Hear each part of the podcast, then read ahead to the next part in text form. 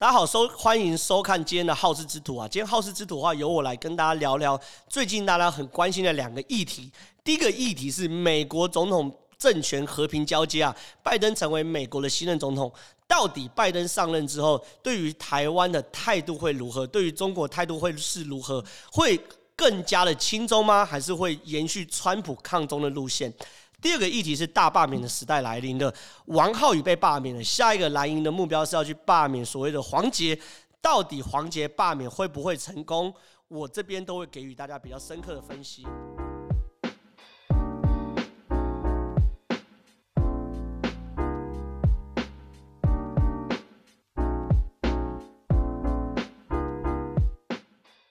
收看今天的好事之徒啊，今天我想跟大家聊一聊最近对于政治的一些感想跟分析。有几件事情大家应该是非常非常感兴趣。第一件事情，拜登正式就职美国总统了。美国未来在拜登的领导之下，美国政策会发生什么改变呢？到底跟台湾有什么关系？未来川规会败水吗？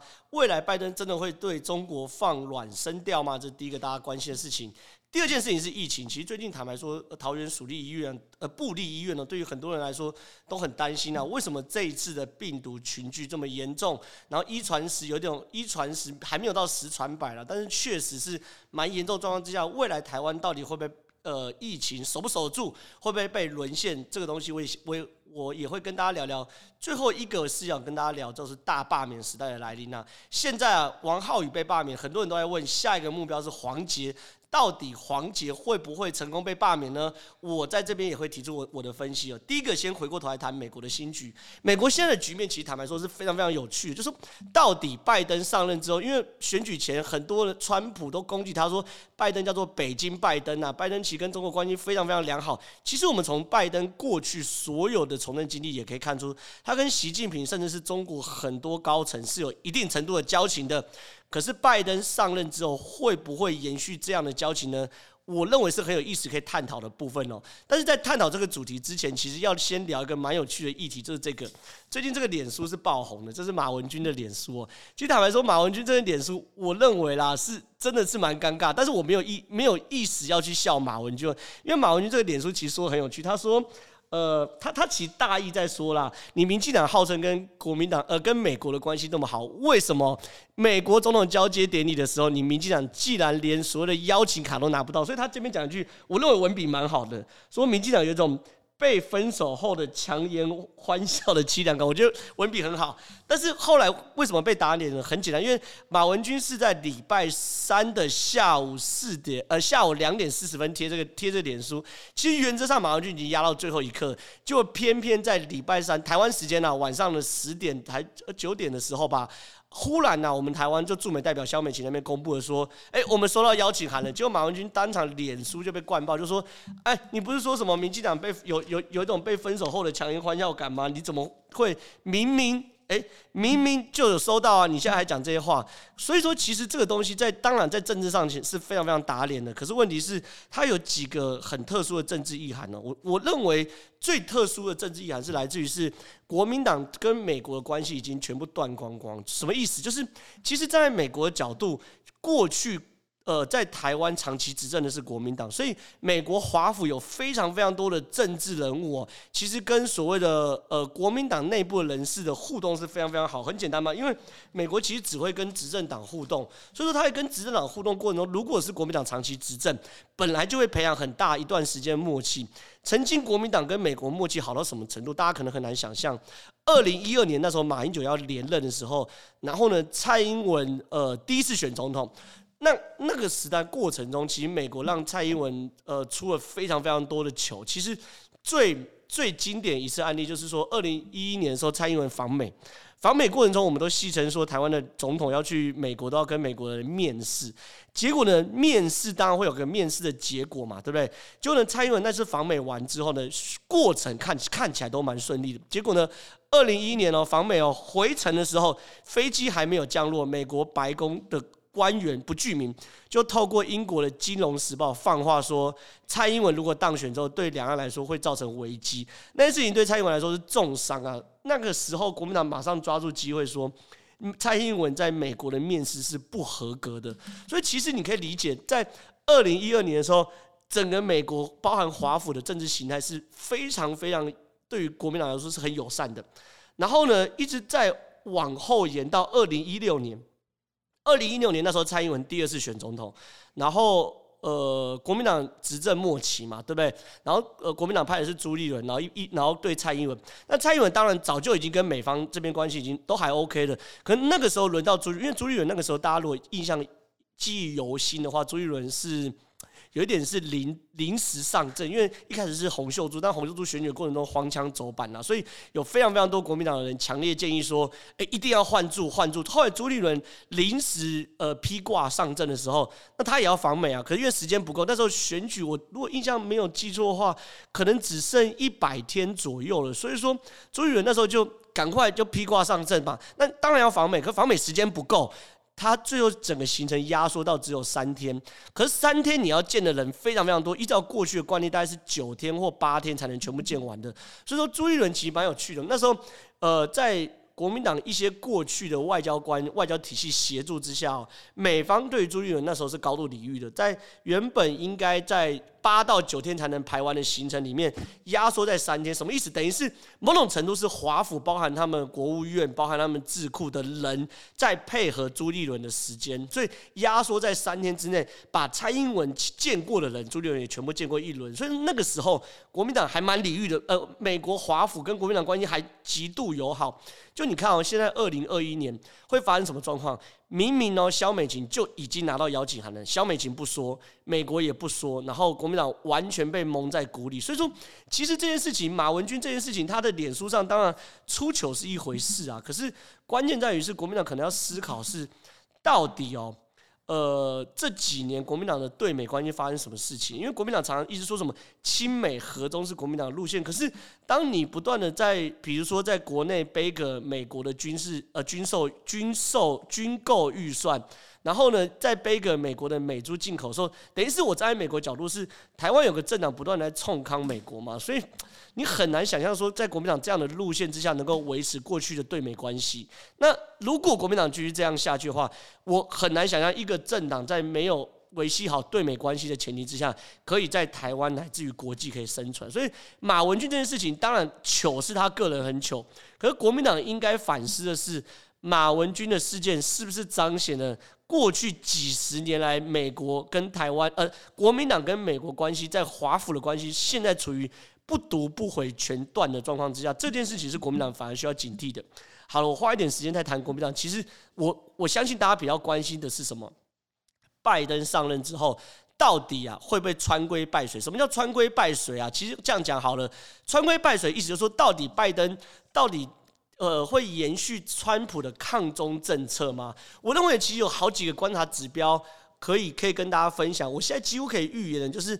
拜登上任之后，他对于中国的紧缩的压力其实是不会有任何的改变的。第一件事情是我们其实观察一个政政治人物，我们很爱观察他的起手式。什么叫起手式？就是说这个真人物啊，呃，我们观察美国或观察总统，就是说他上任的前一百天他做了什么事情。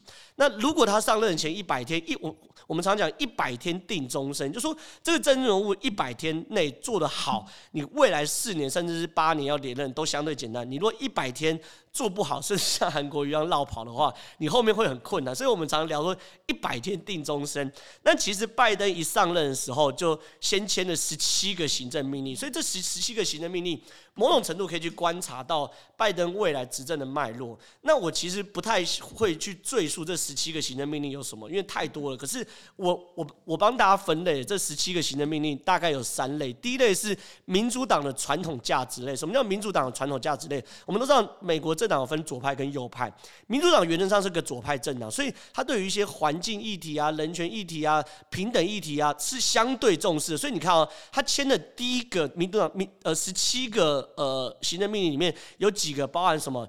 车辆的燃料碳碳碳排放标准要定定，然后呢，重新将非公民人口纳入美国人口普普查。什么叫非公民人口？比如说像我啦，我的朋假设我去美国念书，我念到一半，然后呢，我还没拿到美国公民人口，那我应不应该在属于美国人口普查里面？那像我这种在美国不包含墨西哥裔。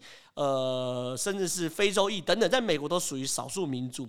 那在民主党里面，少数民族一直是民主党经营的选票之一，所以他把这种非公民人口纳入人口普查的时候，其实某种程度是给这些非呃非洲裔啊、亚洲裔啊、墨西哥裔啊、西班牙裔等等的多一些 favor 啊。那至于是。第三件事怎么推动种族平等的行动等等，其实你都可以理解，这一块都属于是传统民进党呃民主党的价值的部分，包括人权啊、环境等等的这个东西其实没有问题。第二个部分是呃纾困防疫类啊，什么叫纾困防疫类？因为我们都知道，因为拜登一上任的时候，他面对的美国除了在对外有中国压力之之外，对内是有疫情跟经济压力，所以你看得很清楚。拜登在签署的时候，这种纾困防疫类包含一百天口罩挑战，就是说从现在开始一百天，你进到美国任何的联邦政府大楼，你都要戴口罩。这个很清楚是跟川普做一个切割或区隔了。那其实站在台湾的角度里面，戴口罩是很应该的事情。你很难想象是要一个总统来做所谓口罩挑战。好了，那这一百天口罩挑战之外呢，还包含什么延长学生贷款的还款期限啊？然后另外对于美国人提供经济救助，这部分就是内政经济类。我必须讲，前面两个跟台湾是一点毛的关系都没有。可第三件是国际外交类，关系就很大。什么意思啊？这国际外交类的部部分包含第一个重返世卫组织，还有重新回到巴黎气候协定哦。很多人说这跟台湾有什么关系？世卫组织跟台湾没有关系啊。台湾现在要去不去？一下邀请我们，一下不邀请我们。巴黎气候协定碳排放量跟台湾也没有关系。可重点来，这件事情显示了拜登一个意图，就是说他对于未来国际组织的进入，他是有企图心的。他跟川普不太一样，川普搞的叫单边主义。什么叫单边主义？就是我不跟你们玩，反正我美国决定这个政策就是这个样子，我就往前走。那至于你你们要不要跟我干？你如果要跟我一起干的话，日本。台湾，好，你就上车，上车后你就是我兄弟，你若不上车，你就是我敌人，这叫单边主义。就就我们一起来，这就是面对中国就直接干下去。然后呢，对于那些什么多边主义啊、国际组织，我就全部退出，我不要参加，我不跟你们玩，不跟你们协商了。可是拜登尤尤其是拜登为主的下面所有的政务官，其实你可以理解，他们是非常非常建制派的一群人哦。他们对于多边主义的理解就是，我们不可能。呃，一对一把美国呃把中国干掉，可是我们可以做的事叫做拉帮结派。我们可以在国际组织里面去拉拢超过百分之五十趴加一趴的人，让我们的力量大于中国，强迫中国在我们制定的游戏规则下。做一个遵守游戏规则的中国，所以其实这对于这个呃拜登的策略，我们单纯看他说回到呃世卫组织或呃巴黎气候协议，坦白说看不出什么东西。可是这边可以看到说与中国在国际组织上争主导权的这个企图啊，所以其实某种程度，川普在过去四年对于国际组织是坦白说不是非常非常在意啊，包含他说要退出世卫啊，然后巴黎气候协定也退出等等的。其实中国是很有企图的，在各个国际组织里面。呃，下面包含下面所有委员会哦，他去布置中国或者是亲中国的人，最经典案例就是 WHO 里面一个谭德赛，一个非洲裔人，然后是中国的友好朋友，然后进而获取国际组织的话语权。所以，其实未来中国呃，未来拜登如果会愿意在国际组织上多下一些功夫，多下一些主导权的话，其实坦白说，对于中国在外交上的空间，中国会越来越小。但其实这件事对台湾是一样的。中国的外交空间越小，台湾的外交空间就越大，所以其实坦白说，这件事是很令人期待的。那可是你也说，可是这些东西你看了半天也没有提到台湾呢、是不是我牵强附会？所以其实我认为第二个部分可以大可以给大家参考是拜登内阁的人事听证会。我觉得这件事很有趣的事情，因为美国是这样，美国的呃内阁成员啊，呃总统任命之后，虽然美国是总统制的国。的的的国家，可是他们内阁任命之后，都要去参议院召开所谓听证会。那在听证会的过程中，里面的呃听证会的成员就是参议员哦，会很严格去检视你对于各项主张的诉求跟价值观哦。那这件事情会变成一个呃公开的。记录，然后某种程度，美国人对于听证会上所讲的，虽然尤其是呃那个虽然没有一定的法律的约束力，可是对于他们来说，在听证会上，呃，他们他们的真实度和信赖度是极高极高的。某种程度，如果没有如果你未来施政方向跟听证会落差太大的话，你会造成你的政治或人格信用破产的。所以，其实你可以去观察拜登内阁在听证会的讲话，我认为是极具观察意义的。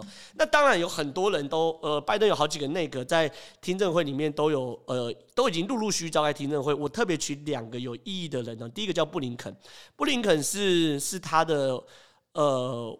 国务卿，国务卿其实就是我们台湾的外交部长啊。那另外一个是国防部部长，国防部部长我们等下再谈。布林肯其实哦，在听证会里面讲非常非常有趣的部分。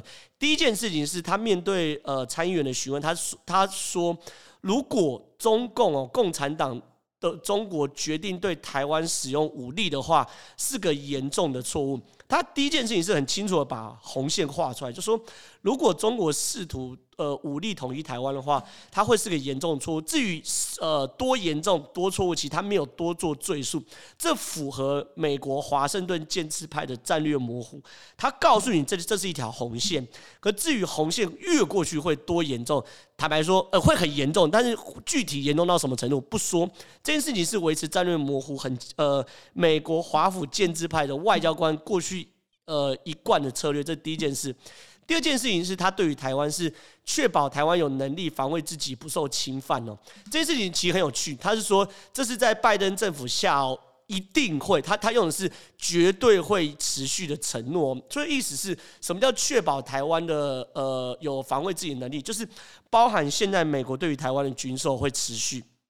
然后现在大家如果有注意到的话，其实隐隐约约来说，我们一些相关的特种部队，或是我们对于台海局势、汉光演习的战略规划跟战术规划，其实都有美国人的影子哦。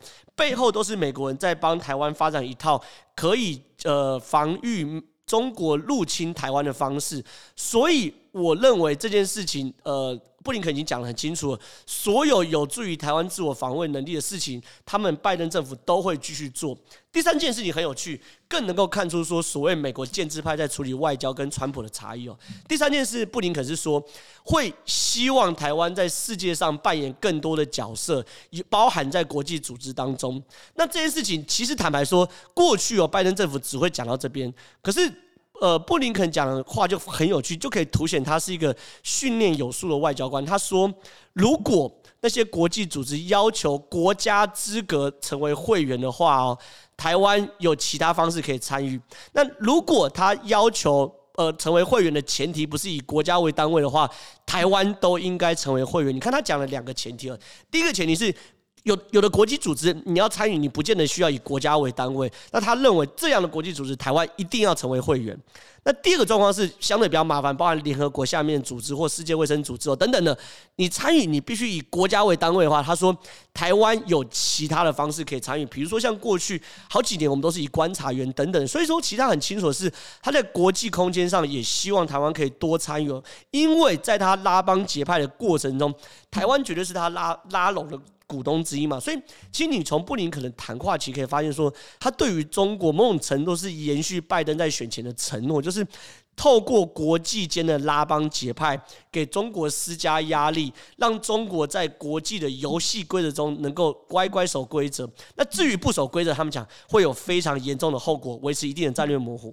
第二件事情是奥斯汀，奥斯汀是他的国防部部长，是位有色人种，是非洲裔的，所以奥斯汀通过听证会如果任命的话，他会变成美国第一位有色人种的国防部部长。很有趣，美国出了有色人种的总统，现在出了有色人种国防部长，某种程度也是民主党对于呃他的支持者有色有色人种的。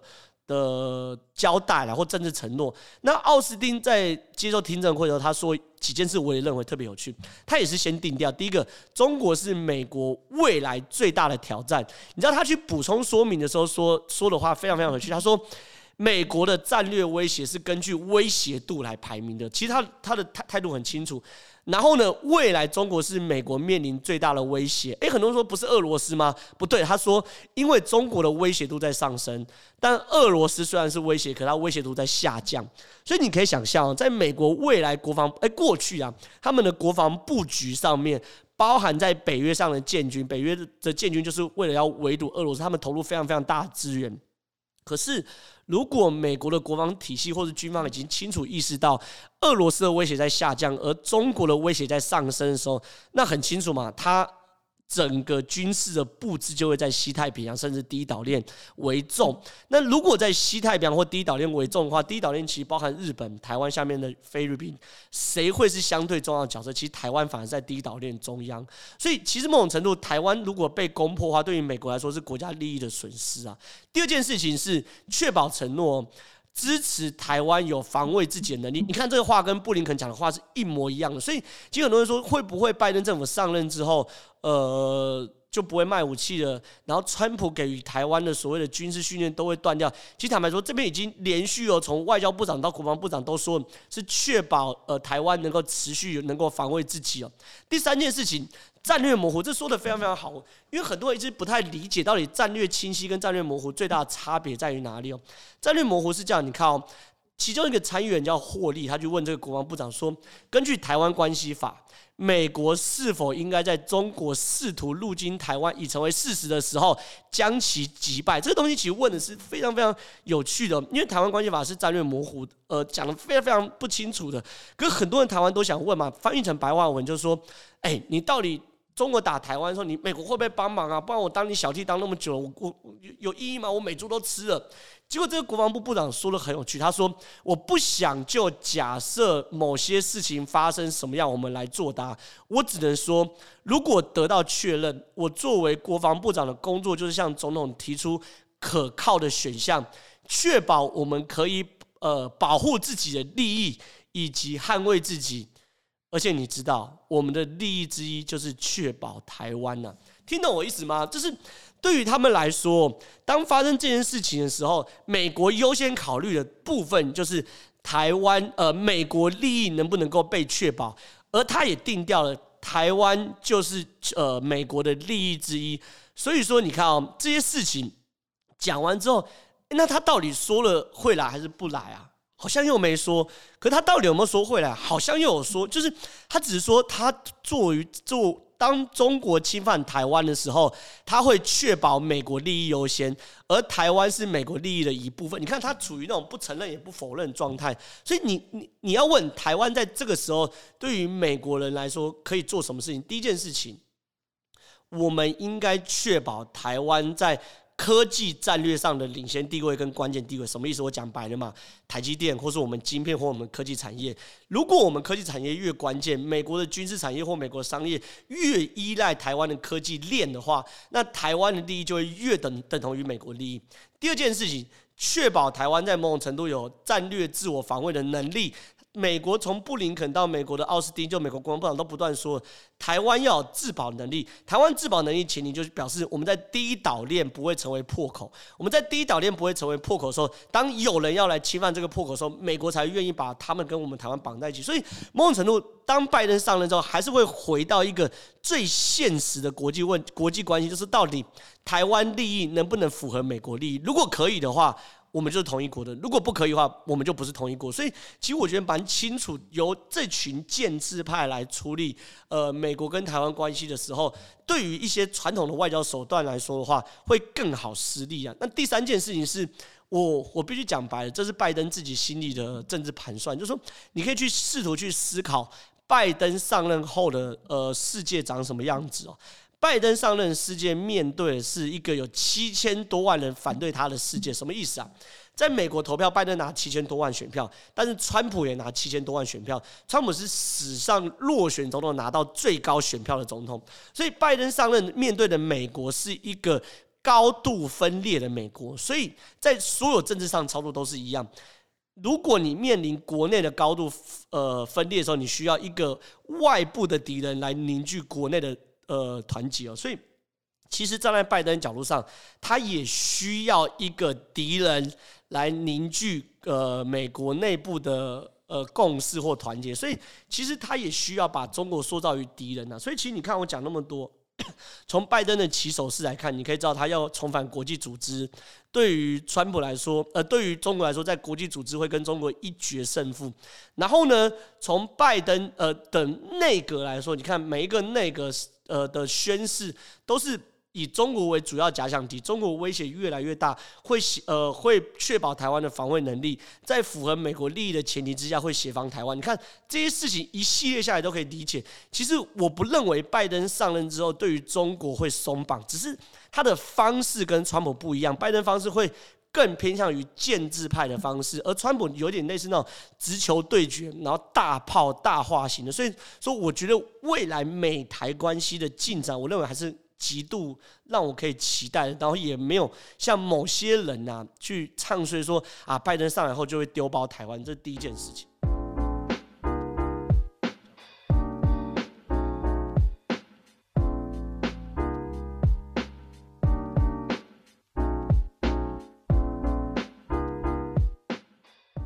下来我想跟大家聊聊罢免这件事情，罢免我我我我我要来当当一下政治预言家，因为很多人都说我的预言很准啊，但我不敢这样子讲，说我一定很准。可是我我认为可以聊一下罢免什么意思，因为王浩宇刚被罢免，王浩宇被罢免的时候，坦白说，王浩宇被罢免完之后，蓝营是极度振奋的。那接下来呢是要继续罢免所谓黄杰，那到底呃会不会因为王浩宇罢免成功，所以黄杰就？呃，就就就也会被罢免呢。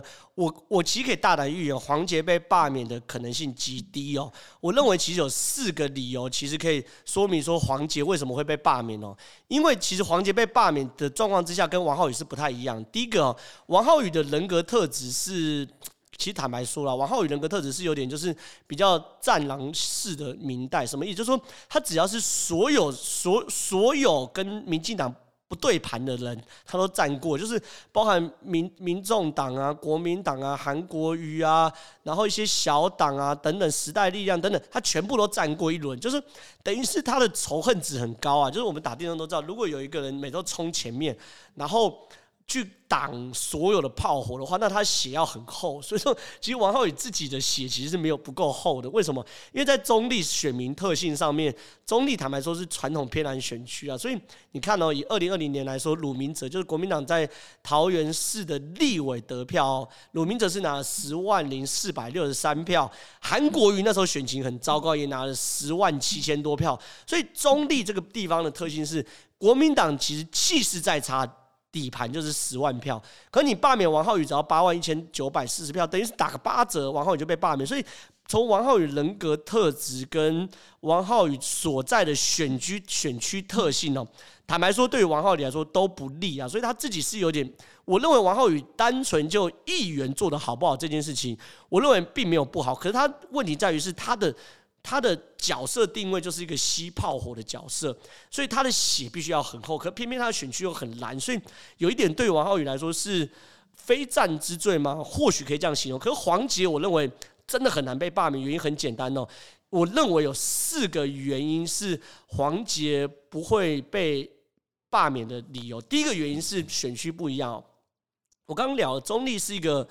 呃，极蓝极蓝的选区哦，可是凤山的选区相对没那么蓝，但是也不绿哦。就是我觉得凤山算是算是一半一半的。比如说以二零二零年的选举来说，李雅静就是国民党的的得票，就立法委候选人来说，我平常想，李雅静那个时候是一个知名度不高的地方议员，知名度真的不高。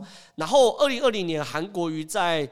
在在高雄的怒气值是最高，因为他被绕跑嘛，等等。可李雅静拿了八万六千票，可是他的对手拿十几万票，所以说我的意思是，整个选区其实没有那么蓝。相对于你看哦，黄杰门槛是七万多票，而李雅静拿八万六千多票，所以说他等于是投给李雅静的人九成都要出来，呃，投罢免，呃。黄杰这个门槛才能过，而相对于中坜，其实只需要大概八成的人出来，呃呃，门槛就会过来说，这一来一往就差一成选票，其实差别就蛮大的。所以说，我认为在选区上，呃，中立虽然呃没有那么绿，但是也不蓝，算是属于不蓝不绿的状况之下，黄杰是没有王浩宇那么吃亏，这是第一个理由。第二个理由，坦白说，我认为这个罢免是完全没有正当性可言。什么意思？就是我们都知道罢免哦是要是要是是要写理由书的。可是问题是你罢免黄杰的正当性，我我坦白说，我有认真去看呐。就是我看完之后觉得，哎，太荒唐嘛。就是你你你到底是真的是要罢免，是因为黄杰做不好，还是？你你为了罢免而罢免，你看哦，我现在特别上这个叫做，你看这这这这是他们的粉专呢，叫做凤山清洁行动的粉丝专业。那这个粉丝专业的话，其实就是里面所有汇集罢免他的东西的内容啊，攻击手都在这边。然后呢，关键来了，我特别看他罢免的理由，第一个他是说重要政见毫无建树。可问题是哦，你知道吗？你在罢免一个人，就原则上就是说，一个议员你要让他做事，他第一个理由是重要建政见毫无建树。我先不管市议员的政见兑现的人有多少，因为市议员的本质上就是监督，而不是执政，所以很多市议员。写出政见的时候，你只能去一直 push 呃市政府去做，最后市政府做不做都是一个问号。所以说市议员的政见的跳票率是极高极高的。我先不管这个理由，我只是看哦，你在罢免一个人的时候，你可不可以用他的政见还没达标就说要罢免他？当然不行，因为你政见达标的时间点是多久？是四年一次嘛。可问题是黄杰没有做满四年，你要罢免人家的时候，你。你你怎么可以说，诶，他做了四年的承诺还没达成，所以说你应该被罢免？听懂逻辑吗？就是你在人家做两年的时候就要罢免人家，说他承诺四年的目标没做完，这东西不，逻辑不太对。但是我认为哦，虽然逻辑不对，这已经是整篇罢免理由书写的最好的一点，荒不荒唐？他第二件事情是说什么？黄杰父母中国经商赚中国钱又骂中国，这可以变罢免理由。所以说，罢免的人可以接受赚中国钱骂中国是不对的。所以说，你可以接受赚中国钱，你就得捧中国懒趴，可以当中国的好朋友吗？所以这就不是罢免，这样就不用罢免。就是你你在中国经商，跟我批判中国是两个码子的事情嘛？就好像我在台湾赚钱，难道我就不能批评台湾政府吗？当然可以啊，我们是民主社会嘛。然后第二个理，这这第二个理由已经很荒唐了。第三个理由，他说挺同派代表人物，民进党背离民意下的产物。挺同是每个政治人物的主张。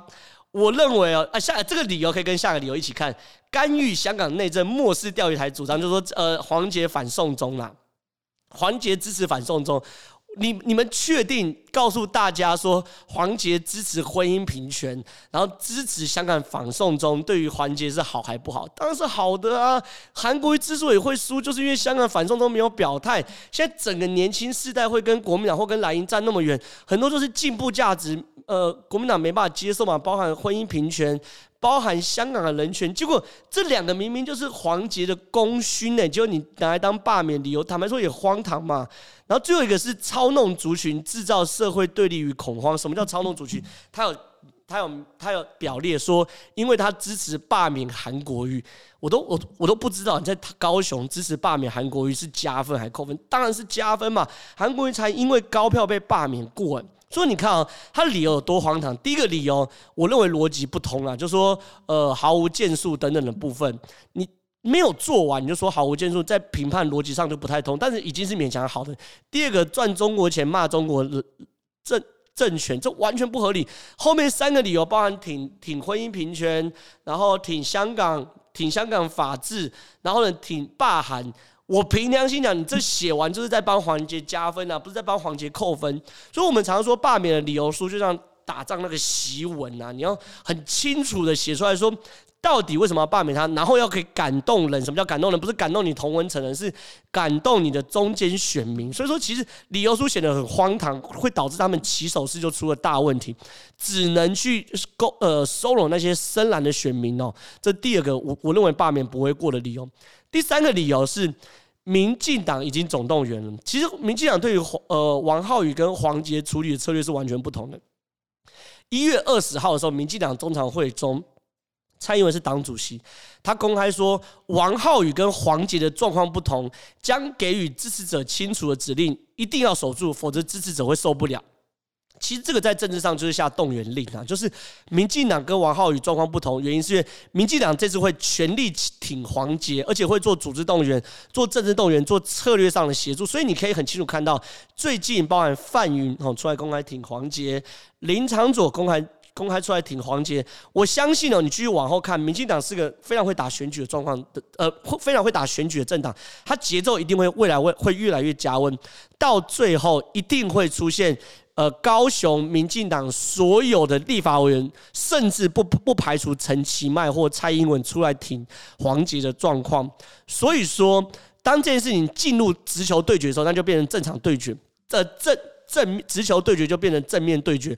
所以很清楚，当呃蔡英文下这个动员令之后，在黄杰这个战场的选择，民进党就没有要跟国民党给笑，就是。我就会把我所有选票全部吹出来做强动员，我就是要支持票，同意票比不同意，呃，不同意票比同意票多，保住黄捷。那在民进党在选区的先天优势，再加上策略，坦白说，呃，罢免黄捷这群人，我知道是谁，我不点名。他们的策略跟中立的那群人来比的话，中立是非常非常专业，比呃高雄这群人专业很多。那这种我我直接讲了，高雄有点杂牌军的味道。对到民进党的正规军的时候，我认为很难了。当民进党组织动员策略下来的时候，我认为在整个战略上很难呃压过民进党的大战略或策略的选举安排。可是最后一个原因才是最重要的，就是罢免案啊。当然，我们谈选举策略啊，谈动员理由书，这些都是边边角角，还是要回过头来最本质的，就就是说这个候选人。呃，在人民心中的感受度怎么样？然后这个候选人到底在呃做的好不好？这是最直接的感受。所以回过头来谈民调的部分，其实民进党副秘书长林鹤明哦，在呃同样同一天的中常会，其实有出示一份民调。这份民调呃蛮清楚，这份民调是在十八号跟十九号，中常会是二十号，等于是中常会前两天针对一千个人以上做的民调。我们大家都知道，最对一千个人做的民调的话，正负误差就是百分之三。那这个民调做出来是说。对黄杰的欣赏度是四十九趴，不欣赏度是三十一趴，而不欣赏里面三十一趴嘛，然后其中二十九点二趴会赞成罢免，五十五点五十五趴会不赞成罢免。简单来讲啦，黄杰的在整份民调展现出来是他的人格特质是讨好的，然后在整个选区里面欣赏他的人是将近五成，不赞成罢免他是五成五，而且有四十趴的人说一定会去投票。所以说，其实黄杰这个真人物，他有一点回回回过头来看，是他跟王浩宇有点不同的情的情况下有几个。第一个，坦白说，她是女生，我必须要这样去讲，选举的状况之下，女生真的，尤其是呃漂漂亮的女生，我。没有要做性别歧视，如果有话，我也是歧视男生。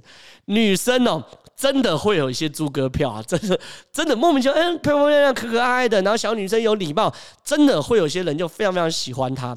这是先天的。第二个，他自己对于自己的定位跟王浩宇也不太一样。王浩宇是炮火吸收机，也是炮火集中区嘛，很多人的炮火都往他身上打。可是黄杰其实并没有针对这么多的议题，尤其是尖锐的议题去做发言。所以你看，整个民调调查出来，他的讨好度是相对好的。所以其实你看这四个理由下来，你看包含的。呃，包含自己的呃，他们的理由书写得很差，包含凤山的选区特性其实没有中立那么蓝，包含民进党的策略总动员，甚至是黄杰自己个人的喜好程度等等来说话，我认为黄杰要罢免是没有那么容易的。所以，其实现在如果谈这一体化，我虽然离罢免二月六号还有段时间，可是我应该可以预言罢免其实没有那么容易过。